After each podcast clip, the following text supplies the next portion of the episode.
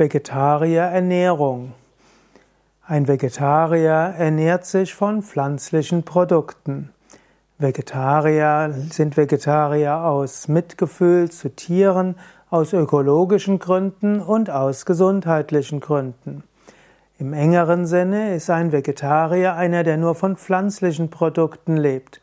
Aber manche Vegetarier nennen sich auch als Vegetarier, wenn sie Milchprodukte zu sich nehmen, das sind die, die Lacto-Vegetarier.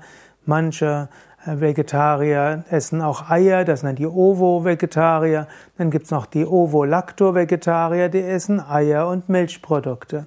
Die reinen Vegetarier, die wirklich nur pflanzliche Produkte zu sich nehmen, denn man, Vegetarier kommt ja irgendwo von Vegetable, das heißt Pflanzen, die werden auch als Veganer bezeichnet.